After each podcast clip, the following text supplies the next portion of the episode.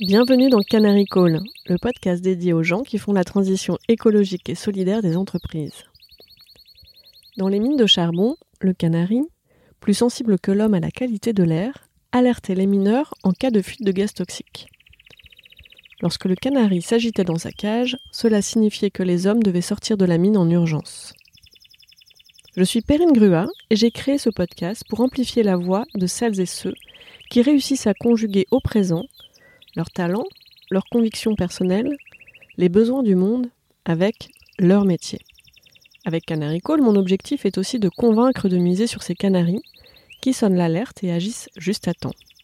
Leur engagement est contagieux. En les écoutant, les portes des possibles s'ouvrent et l'envie d'agir gagne.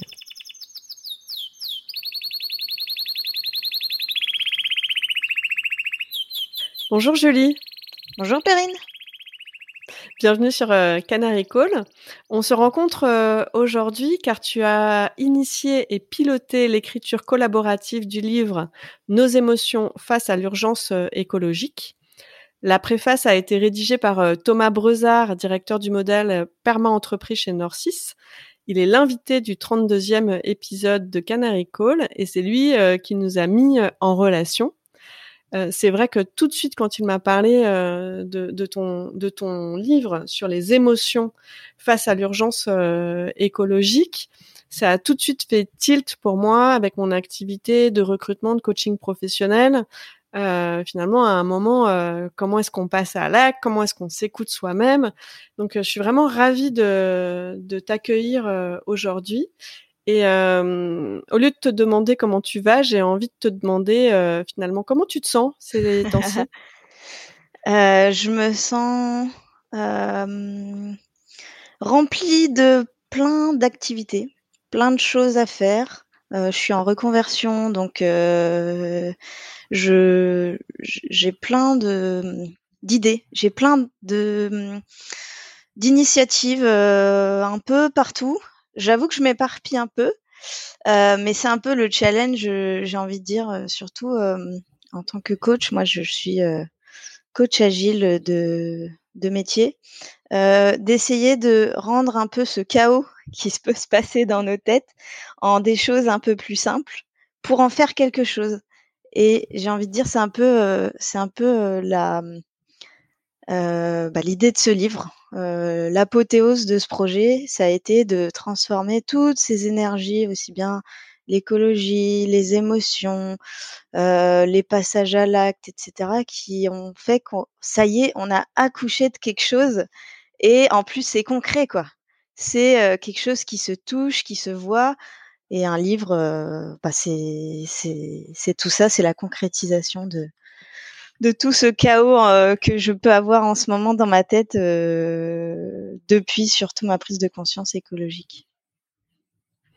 Bon, eh bien merci de ce partage et euh, je, te propose que, que nous fassions un interview émotion.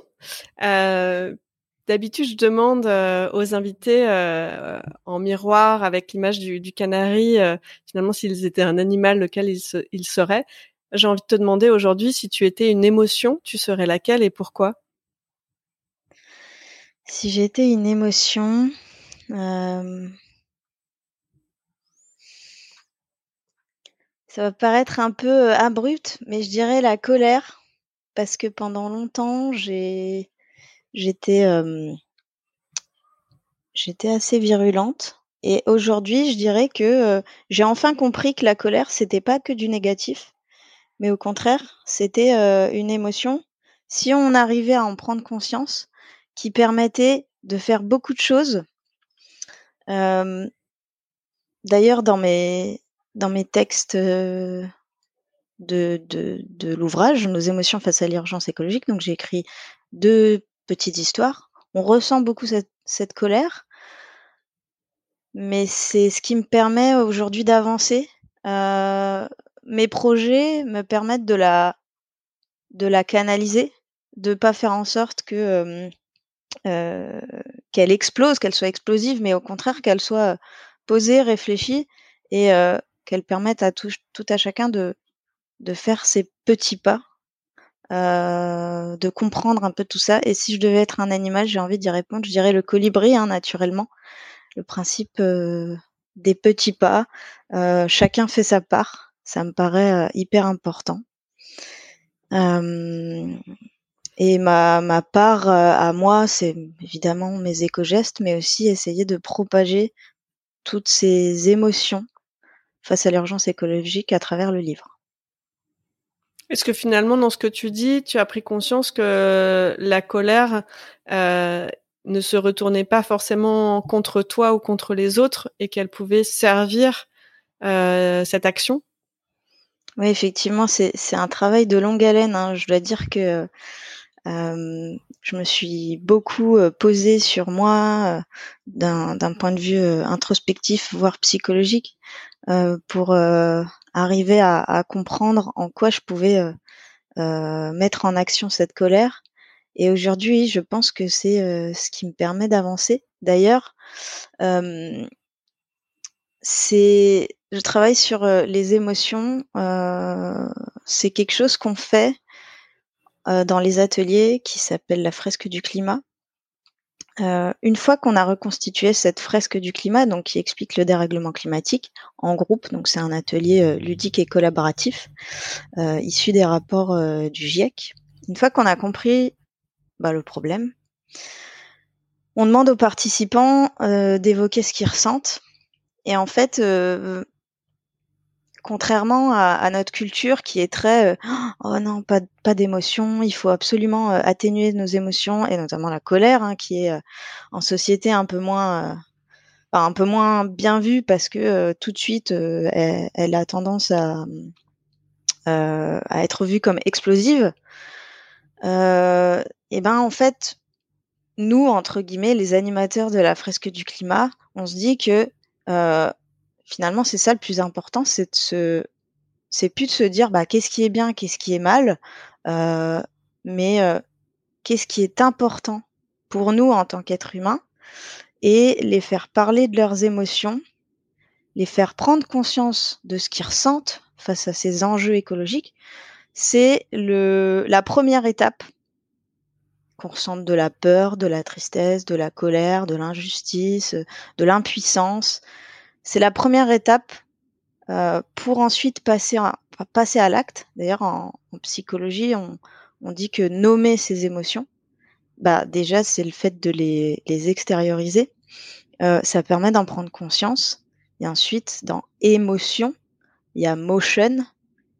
Euh, qui du coup explique que c'est la base, c'est notre signal d'alarme interne qui nous permet de, de se mettre en mouvement et du coup euh, de symboliser ce passage à l'action. Donc, et c'est le fait de, de sortir, euh, enfin, de soi et, et, et de faire euh, s'exprimer cette, euh, cette émotion-là.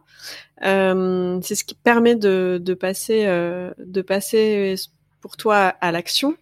Euh, par rapport à la colère, ça veut dire euh, finalement, euh, qu'est-ce que ça veut dire? C'est qu'il faut la laisser sortir. Euh, euh, ce que tu, tu, as, tu as parlé finalement de petits pas, que la colère t'avait permis de faire des petits pas. Et donc c'est vrai qu'on a on a un peu cette image, la colère destructrice pour soi et pour les autres. Et là tu te dis non non, pas moi, c'est mon moteur pour faire des petits pas. Et donc ça ça ça évoque quelque chose de doux, de constructif. Euh, comment passer de l'effusion quelque part du volcan euh, à une démarche constructive? Alors, je vais, je vais simplement parler de moi. Hein. C'est peut-être pas un mode d'emploi, ça marche peut-être pas pour tout le monde, mais euh, en fait, si je faisais mince, tu n'as pas de baguette magique à nous donner? Ah bah non, hein, on est, c'est, c'est ce qu'on découvre en fait quand on creuse sur ces sujets, c'est que on est tous différents, donc les recettes magiques bah, très peu pour moi. Et finalement, moi, c'est simple, si je me mettais pas en action, j'exploserais. C'est ça le truc. C'est que finalement, le fait de mettre en action, ça me permet de, voir que, que je fais des choses.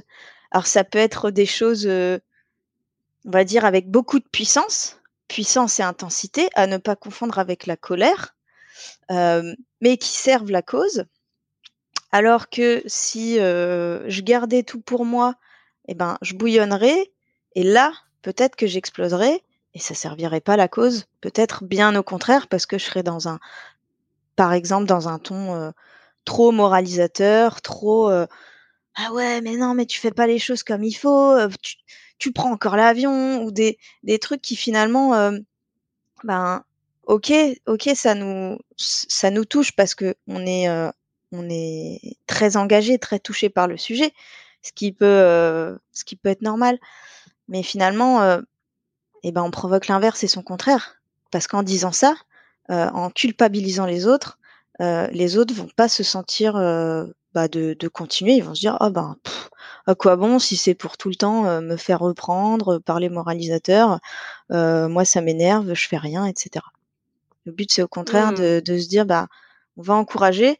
Alors, c'est pas facile tous les jours. Hein, faut vraiment réussir à se dire avant, avant de tout de suite, tout de suite parler, se dire, ok, là je ressens de la colère. comment je vais faire pour ne pas l'exprimer de façon violente en fait? Donc, mmh. d'où tu actives ta boîte à outils de communication euh, non violente.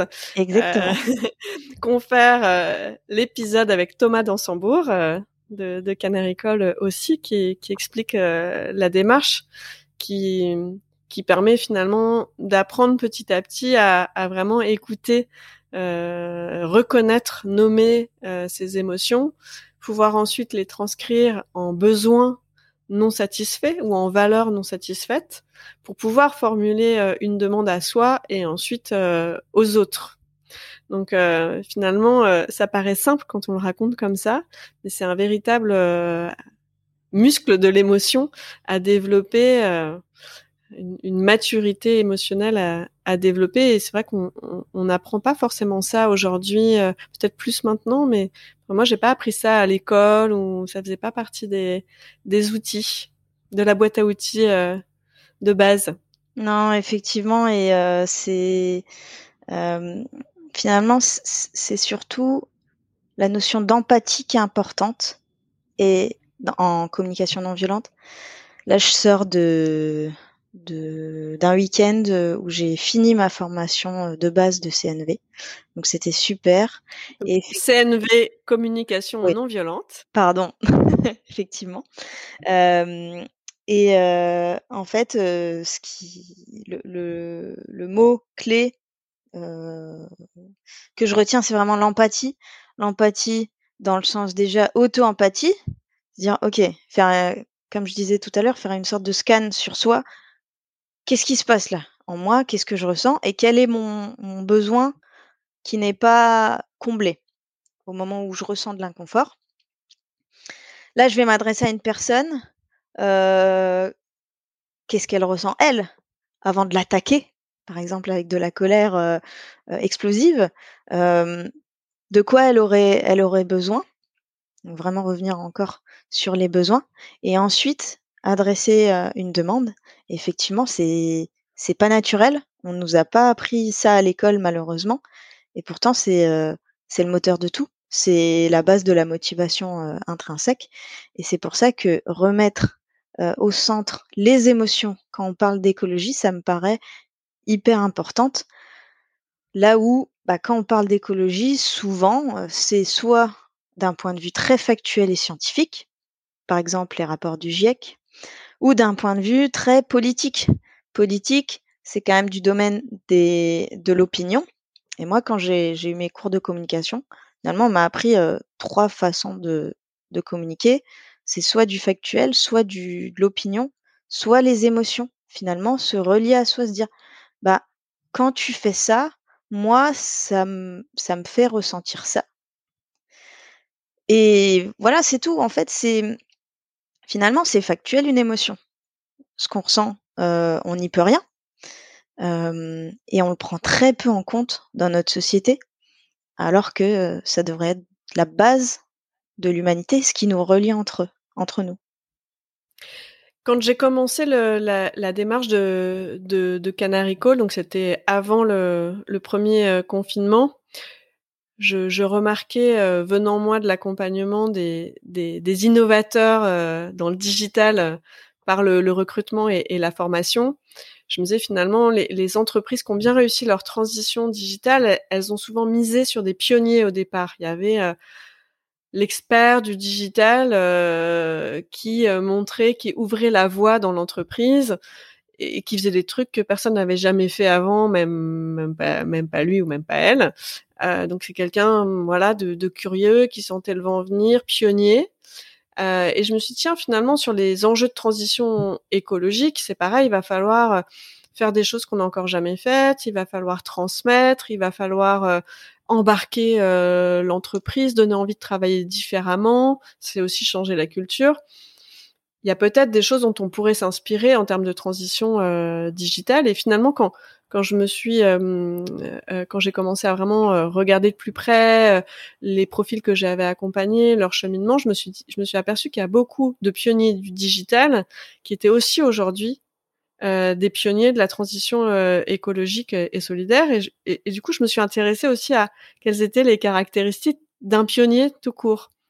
Et je suis assez vite arrivée à cette notion de sensibilité, voire hypersensibilité, qui, qui à une époque hein, euh, aurait pu être décriée dans le monde de l'entreprise. Or, euh, d'où l'image du, du, canari, hein, qui finalement est, l'oiseau dans la mine euh, qui souffre euh, de la qualité de l'air avant les humains. Euh, donc finalement, et si cette hypersensibilité était un vrai atout, une vraie compétence à, à valoriser. Donc ça a tout de suite été au cœur de, ma démarche de dans, dans Canary Call euh, de finalement dire ici on, valorisait aussi la sensibilité euh, en entreprise. Ouais, exactement. Eh ben, c'est. Ah, j'ai l'impression que tu viens de me décrire et euh, ça fait du bien parce que je l'avais jamais euh, explicité de cette façon. Euh, en fait, euh, il s'avère que la semaine prochaine, je vais faire un, stage de développement euh, personnel sur justement les, hauts potentiels.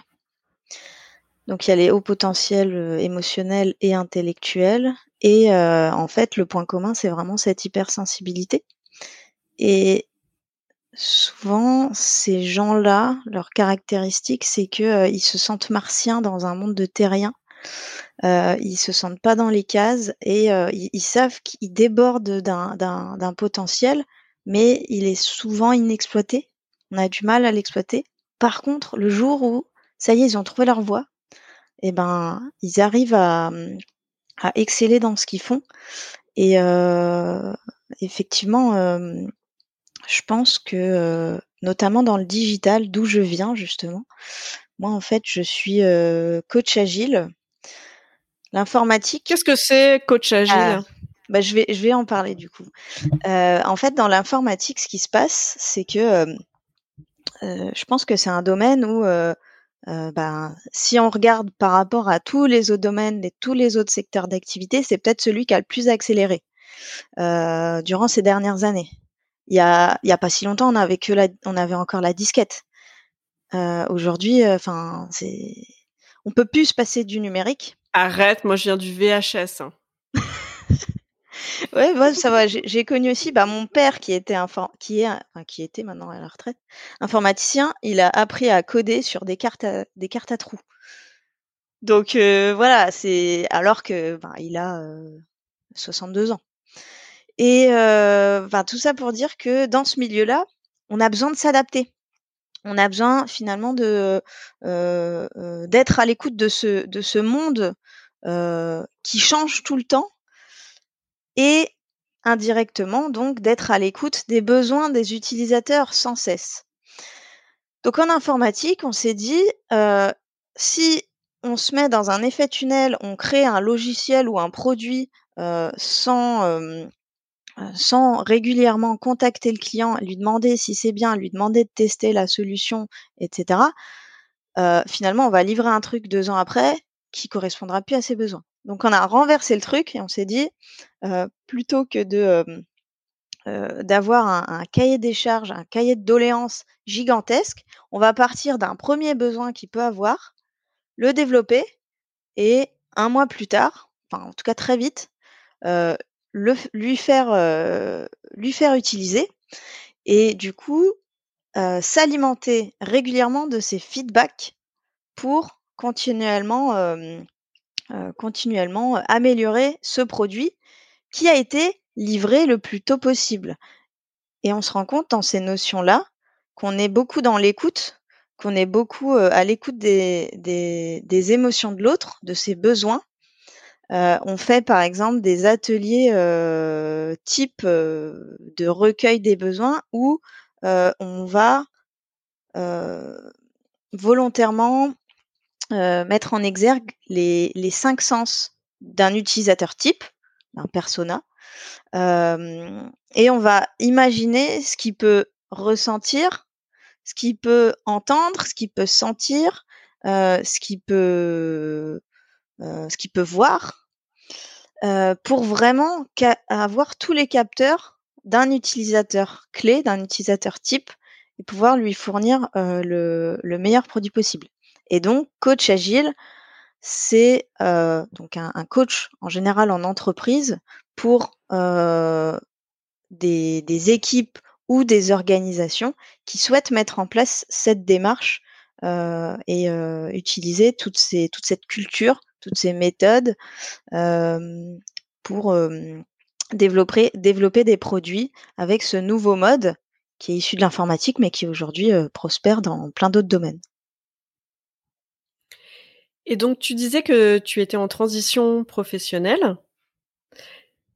En quoi ce travail sur tes émotions et ta transition professionnelle sont liés et comment ça se concrétise aujourd'hui? Alors du coup, moi j'ai fait des études informatiques, hein, donc très très très technique. J'ai même failli arrêter parce que bon, en tant que femme dans un milieu d'hommes, c'est c'est pas toujours évident. J'ai persévéré et en fait, ce qui m'a ce qui m'a beaucoup attiré, c'était le management. Management au sens euh, pas diriger les autres, non, mais justement comprendre les autres, travailler avec l'humain. Donc très vite euh, dans euh, dans le milieu du travail, je suis partie vers vers l'agilité où j'étais responsable d'un produit, où je dirigeais, enfin je dirigeais, je, je coordonnais une équipe et donc après je suis devenue je suis devenue coach agile et dans le coaching c'est là que j'ai appris toutes ces, euh, toutes ces notions de euh, bah, communication non violente, euh, systémie, la, spirale dynamique avec les différentes couches de niveau de pensée jusqu'à la systémie. Et en fait, je me suis rendu compte que quoi de plus systémique que l'écologie et ben c'est ça qui m'a qui m'a donné envie finalement d'utiliser toutes ces compétences en facilitation, coaching, gestion de projet pour les utiliser pour les mmh, ce qui a ce qui apporte le plus de valeur aujourd'hui dans notre monde, à savoir la transition écologique. Et donc là, concrètement, tu es dans quelle euh, dans quelle situation? Tu exerces en tant qu'indépendante? Tu as quitté euh, ta dernière entreprise? Comment comment ça se passe? Euh, Oui, en fait, j'avais une, une mission longue de de trois ans, donc que j'ai vécu pendant le confinement.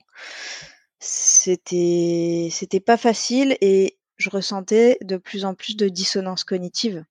Je me disais mais là, finalement, je fais des choses où bah, ça va pas dans le bon sens pour, pour le monde, pour les limites planétaires. Et en parallèle, forcément, quand on est en télétravail, qu'il y a moins de budget, on a plus de temps, parce qu'on a moins de boulot. Donc, de façon très autodidacte, je me suis formée à tous ces enjeux écologiques, en commençant par le climat, en devenant animatrice de la fresque du climat, en devenant associée de Time for, the Planet et ainsi de suite. finalement, je me suis dit: «Ben, tiens, c'est peut-être le bon moment, pour essayer d'en faire quelque chose. Là, ma mission se finit». Et donc j'ai quitté, heu, mon entreprise, heu, j'ai eu la chance d'avoir une rupture conventionnelle et aujourd'hui j'ai pris un un petit statut d'auto-entrepreneur, déjà histoire de pouvoir répondre à des à des besoins, hem, à des demandes ponctuelles de clients, heu, par exemple pour, heu, faciliter des ateliers de fresques du climat, de fresques du numérique aussi. Continuer à apprendre, avoir vraiment du du temps pour me former à tout ça parce que finalement le point écologique c'est celui que je maîtrise le moins. Par contre tout ce qui est facilitation entreprise, ça c'est mieux. Mmh. Et heu, l'idée, bah, c'est de de monter une offre où, et c'est ça la complexité, hein, c'est d'arriver à prendre toutes ces compétences, toutes ces notions et de les packager dans un truc qu'on va proposer, heu, aux entreprises. Donc on est plusieurs à à réfléchir à à une sorte d'offre pour, embarquer l'ensemble des collaborateurs dans une transition écologique aussi bien individuelle que collective, heu, pour embarquer toute l'entreprise parce que, heu, il faut qu'on embarque tout le monde, aussi bien les individus que les entreprises, que les politiques. C'est génial, en fait, tu es en train d'inventer, heu, un nouveau métier. C'est ça. C'est assez dingue quand on y pense que, on soit obligé en fait aujourd'hui de quelque part, hein, de sortir de l'entreprise pour l'inventer le le nouveau métier et pour pouvoir y y revenir indirect enfin finalement, heu, indirectement.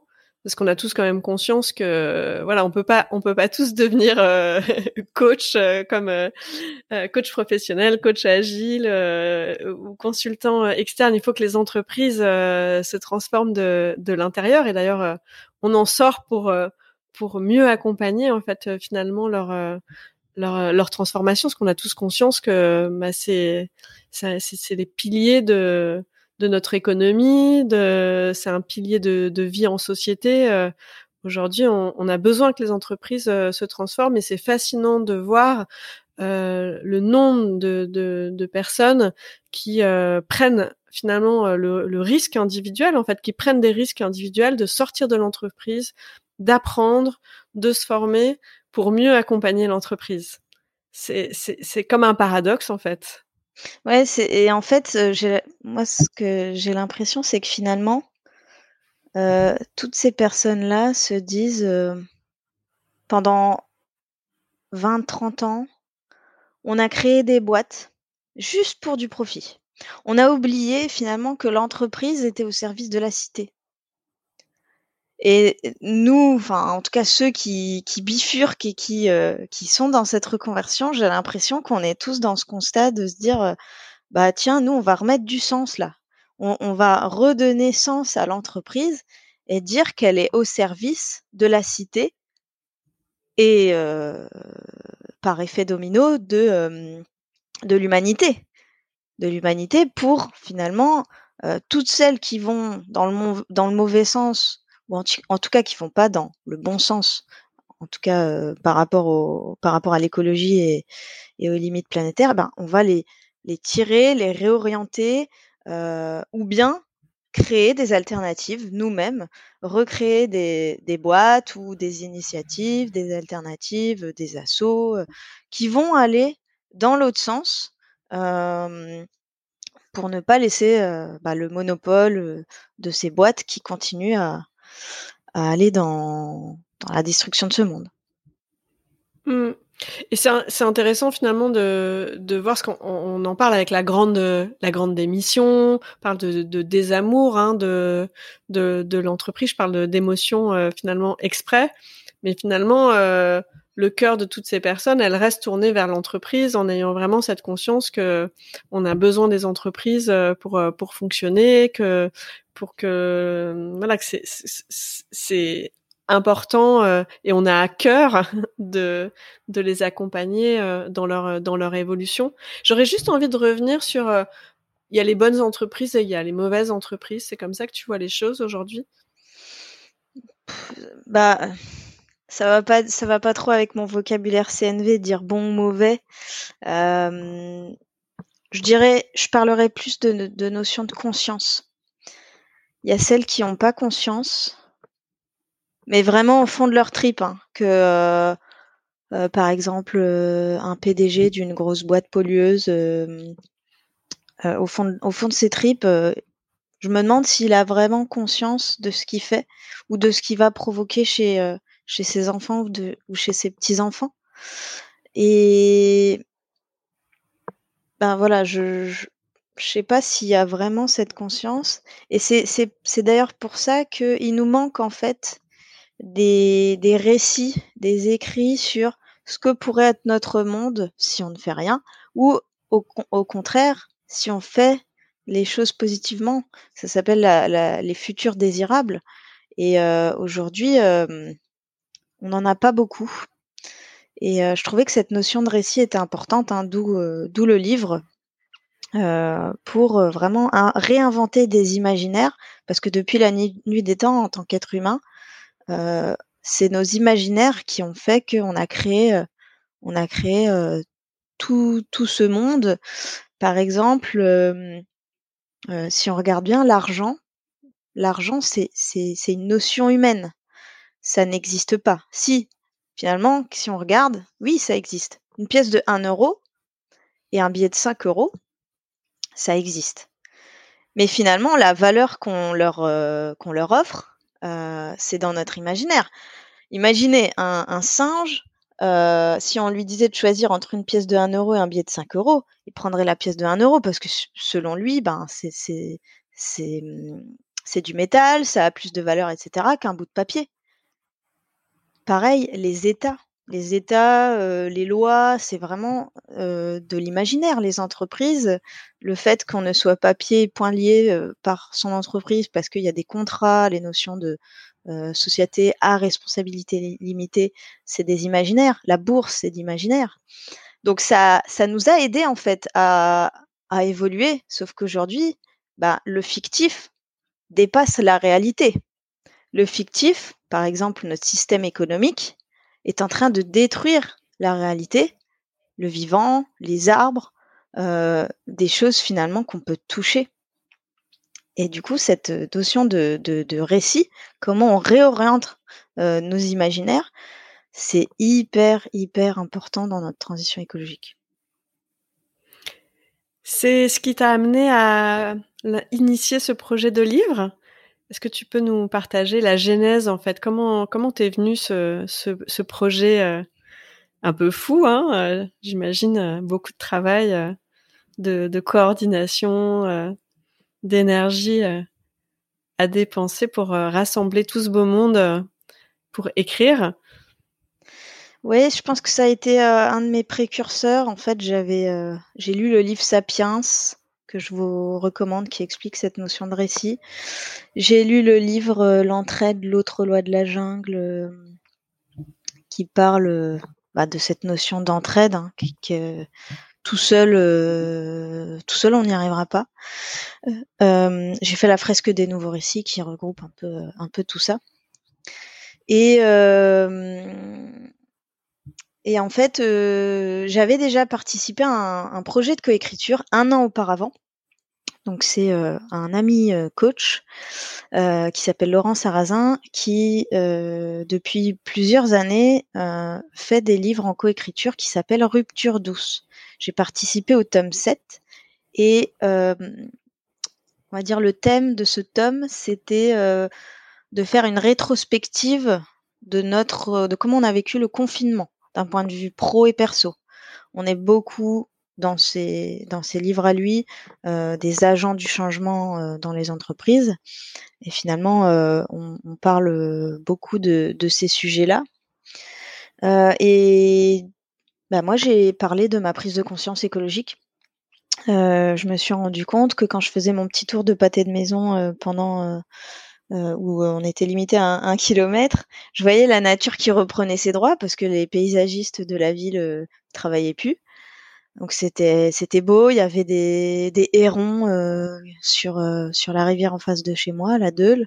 Euh, il y avait des, plantes qui poussaient à travers le béton et tout. Et bah, à côté de ça, j'entendais dans les médias que on vendait des barils de pétrole à perte parce qu'en fait, stocker, ça coûtait plus cher que de vendre parce que notre, ça traduit finalement notre système économique qui n'est pas du tout calibré pour, pour s'arrêter ou en tout cas pour décroître. Euh, et, et, je me suis dit, mais c'est bizarre parce qu'il n'y a pas de besoin en fait. On n'a plus besoin euh, de produire autant, de consommer autant. On n'a plus euh, besoin de, de, bouger autant et donc de prendre sa voiture et euh, donc de mettre de l'essence et du pétrole dans notre voiture pour bouger parce qu'on est tous confinés. Qu'est-ce qui se passe? Donc là, j'ai repris les vieux réflexes de coach agile. C'est il n'y a pas de besoin. Il n'y a pas de besoin. Les utilisateurs, ils en veulent pas en fait de de ce pétrole. Qu'est-ce qui se passe? Et j'ai commencé à écrire euh, donc euh, euh, ce premier texte dans ce livre partagé, Rupture douce, tome 7. Et en fait, Laurent, qui était l'hôte du projet, avait simplement mis un, un document partagé euh, pour tout le monde. Il a invité tout le monde et chacun a pris sa place, a écrit son petit texte et on faisait euh, des relectures croisées, on se donnait des feedbacks. Donc on utilisait finalement euh, plein d'ingrédients de coaching pour pour finir par faire ce cette œuvre commune. Et à la fin, il a utilisé une plateforme d'auto-édition qui s'appelle lulu.com pour produire les livres. Et moi, bon, j'ai fait ça un peu, voilà, je me suis dit, bah tiens, ça peut être une expérience sympa, mais bah, j'y croyais pas trop en fait. C'est bizarre, hein, euh, tant que j'avais pas le livre dans les mains, j'y croyais pas. Et euh, en fait, dès que j'ai reçu le livre, j'ai fait, waouh, mais c'est hyper puissant ce truc. Et puis, euh, donc un an après, j'ai repensé à tout ça euh, j'avais fait mon petit bonhomme de chemin sur euh, la transition écologique et je me suis dit mais c'est ça qui manque aujourd'hui, c'est qu'on parle des émotions face à l'urgence écologique et surtout que n'importe qui puisse s'emparer de ce sujet et en témoigner.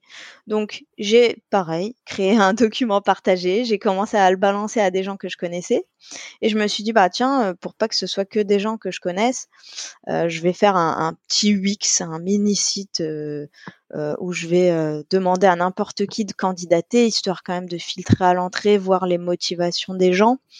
finalement, j'ai accepté tout le monde. C'était juste que cette personne prenait le temps de d'écrire un peu ses motivations euh, pour pas non plus inviter euh, la terre entière sur ce, ce, document partagé là où bah, les auteurs auraient pu se sentir un peu voilà le cadre de sécurité aurait peut-être pas été au top. En tout, je pense qu'il y a une soixantaine de personnes qui a candidaté et à la fin, on était 27, 28 avec l'illustrateur à écrire son histoire. Donc là, il y a 31 histoires avec euh, presque pour chaque histoire une illustration. Donc j'ai demandé. Qui, sont euh, incroyables.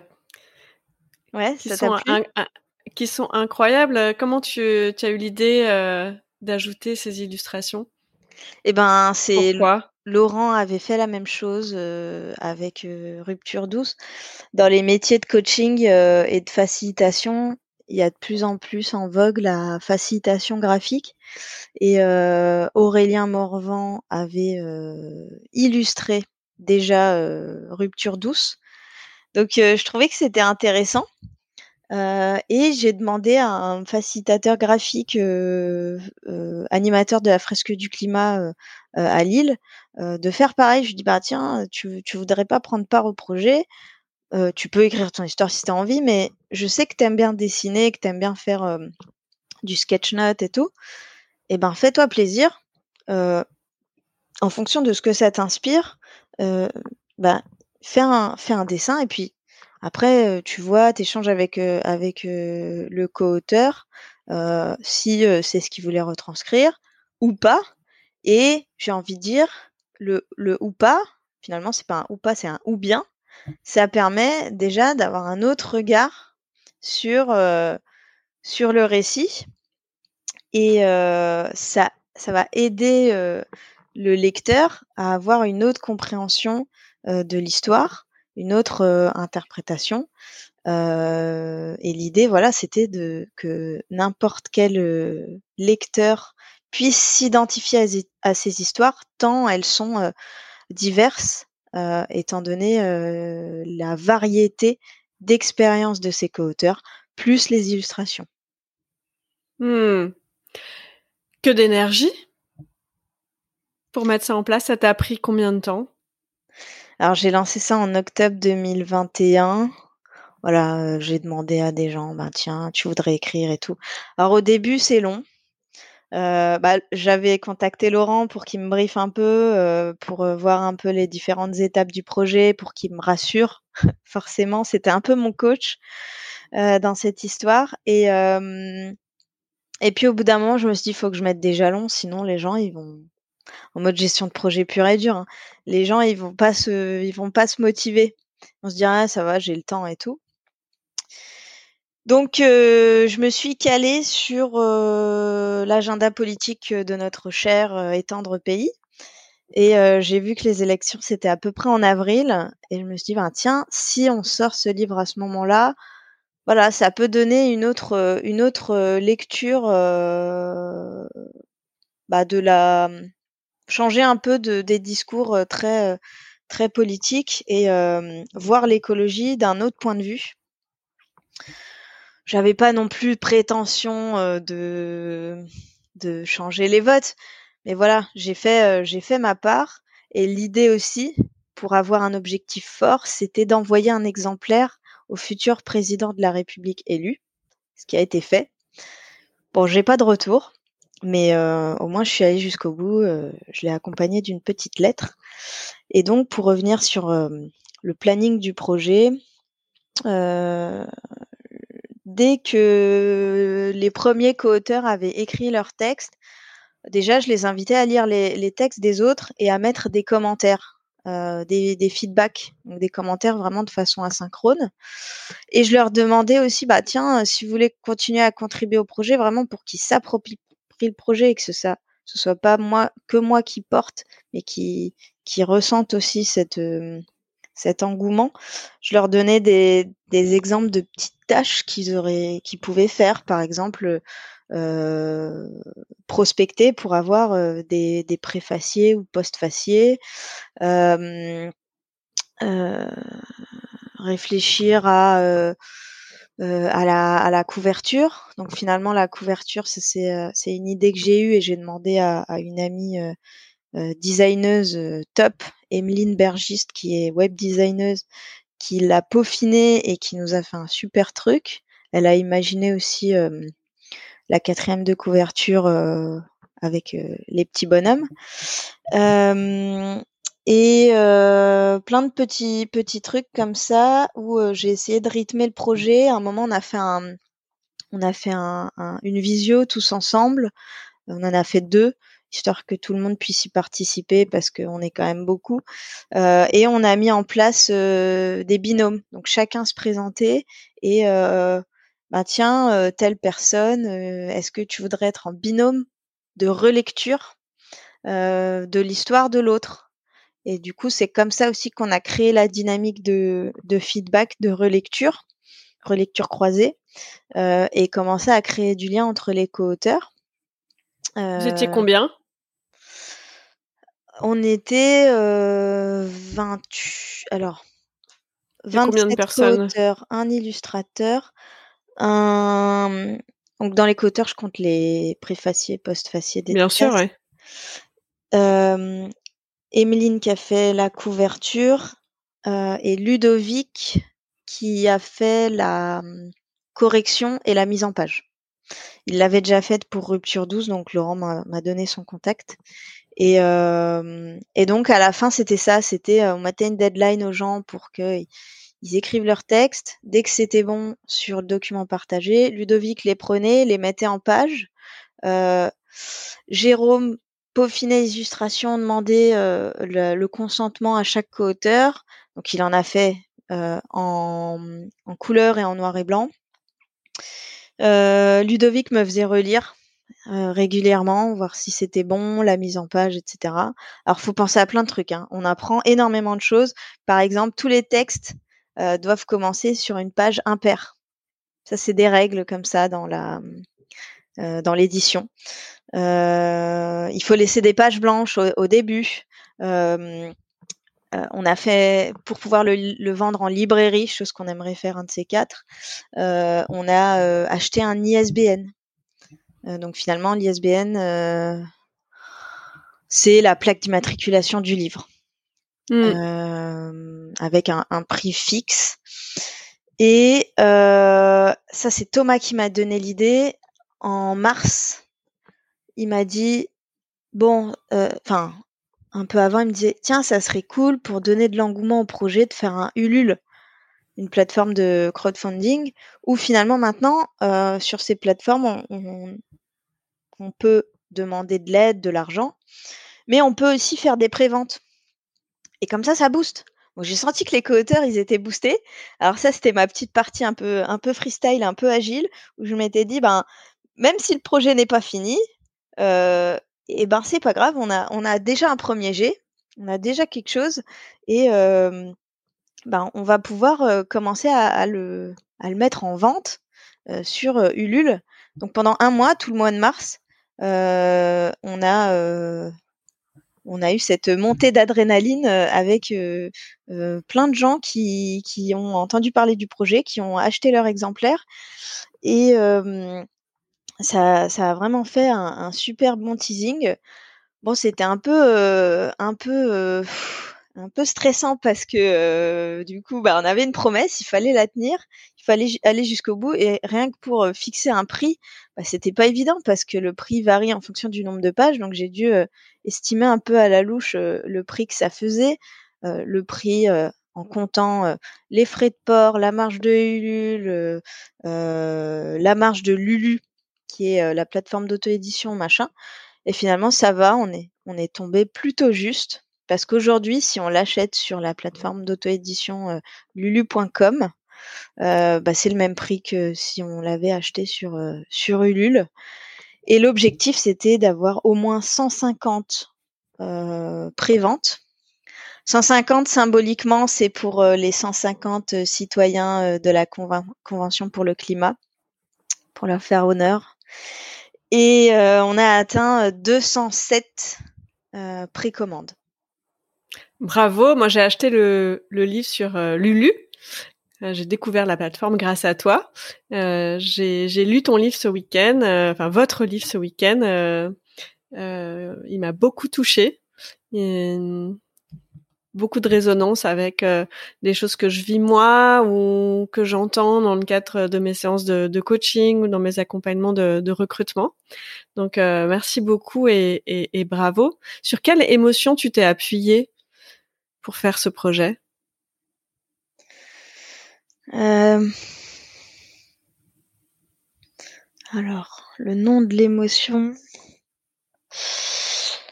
la joie, la joie parce que finalement c'était euh, cette notion d'entraide qui m'a beaucoup portée. c'est ce que j'ai voulu aussi euh, faire refléter dans la quatrième de couverture. C'est se dire que finalement, euh, on a enfin un projet commun en tant que en tant qu'humanité. On a enfin quelque chose qui va nous lier tous ensemble malheureusement qui est dû à, nous-mêmes. Hein, euh, c'est l'urgence écologique, notre ennemi commun, euh, pour euh, réussir à avancer tous ensemble. Et c'est en réactivant l'entraide qu'on va y arriver. Et donc, ben, c'est tout ça qui m'a qui m'a mise en joie, qui m'a motivée, qui m'a donné beaucoup d'adrénaline pour ce projet. Au niveau timing, c'est vrai que c'était tendu parce que je finissais ma mission, j'avais plein de choses sur le feu, mais je suis, je suis hyper fière du résultat. J'espère qu'il inspirera et que à son niveau, il, il fera sa part, il fera bouger les choses. Et quelle est l'émotion qui t'a freiné pendant ce projet? Euh,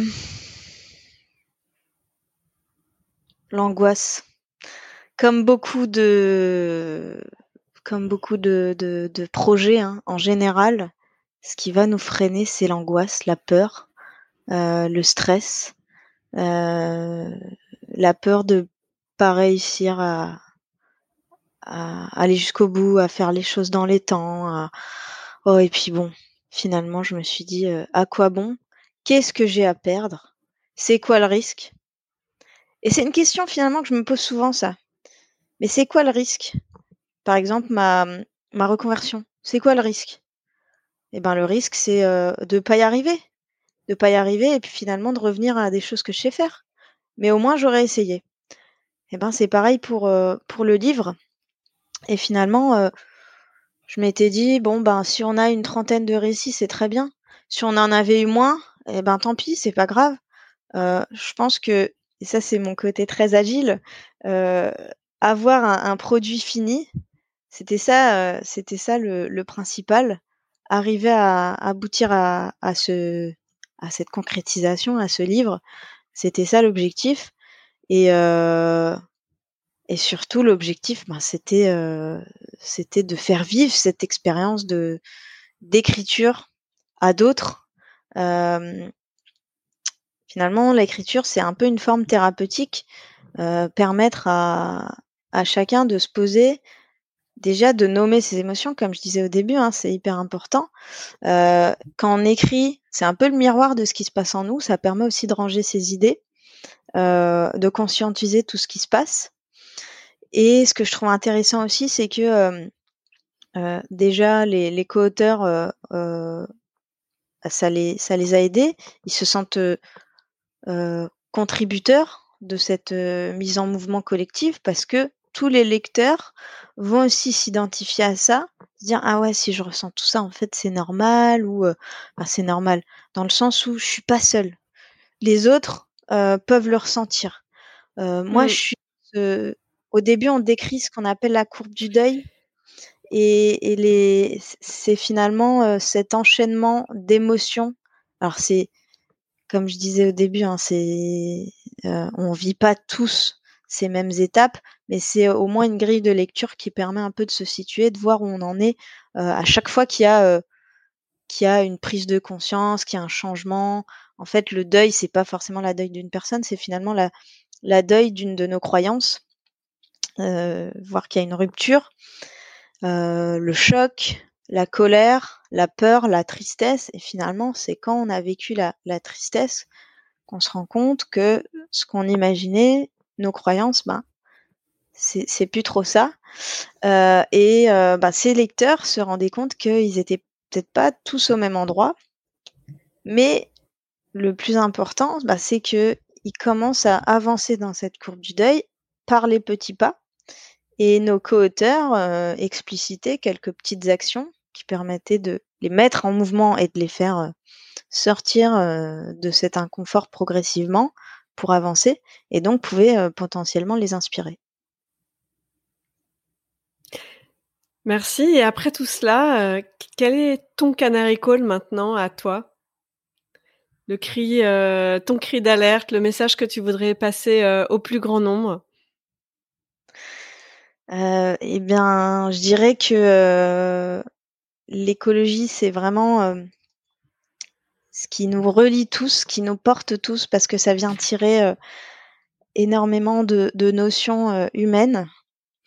comme je dis souvent, finalement, l'écologie, c'est prendre soin de la Terre, prendre soin de tous ces êtres vivants. Donc d'abord prendre soin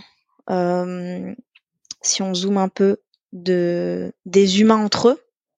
Si on n'arrive déjà pas à faire ça, on aura du mal à prendre soin des autres, des autres êtres vivants, les animaux, les arbres, etc. et prendre soin des autres, mais d'abord prendre soin de soi, la notion d'auto-empathie. prendre soin de, soi, de son équilibre, apprendre à, à ralentir. Euh, souvent pendant le confinement, on entendait euh, il est urgent de, ralentir et ça passe par la conscientisation de nos émotions. donc ça c'est c'est mon message, c'est prenez prenez vraiment soin de vous avant de vouloir changer le monde. c'est un chemin, ça prendra du temps. C'est pour ça qu'on appelle ça une transition écologique. Mais je pense qu'une fois qu'on aura tous pris conscience de, notre être sur Terre, on arrivera à notre échelle avec nos petits pas à faire, à faire avancer les choses et à arriver à, à une harmonie et à vivre à l'équilibre avec, avec les autres, avec les limites planétaires dans un monde, dans un monde plus écologique. Prenez soin de vous, vous serez meilleur pour les autres et pour la planète aussi. C'est la première étape ça me parle euh, tout à fait. Euh, c'est exactement ce qui me meut et ce qui m'émeut dans mon activité de, recrutement et, de coaching. je suis complètement d'accord avec toi. Je pense que la première étape, c'est euh, si on a ses convictions, ses aspirations profondes, ses actions du quotidien, son, son métier et puis son cœur qui vont dans le même sens. Euh, je vois pas comment un être humain euh, peut faire du mal, euh, voilà, autour de autour de soi, ou comment il ne pourrait pas rayonner et contribuer positivement. Donc, ça me parle beaucoup. En lisant votre livre, j'ai ressenti beaucoup de gratitude et beaucoup d'optimisme en découvrant ben, autant de personnes qui contribuent et qui s'engagent.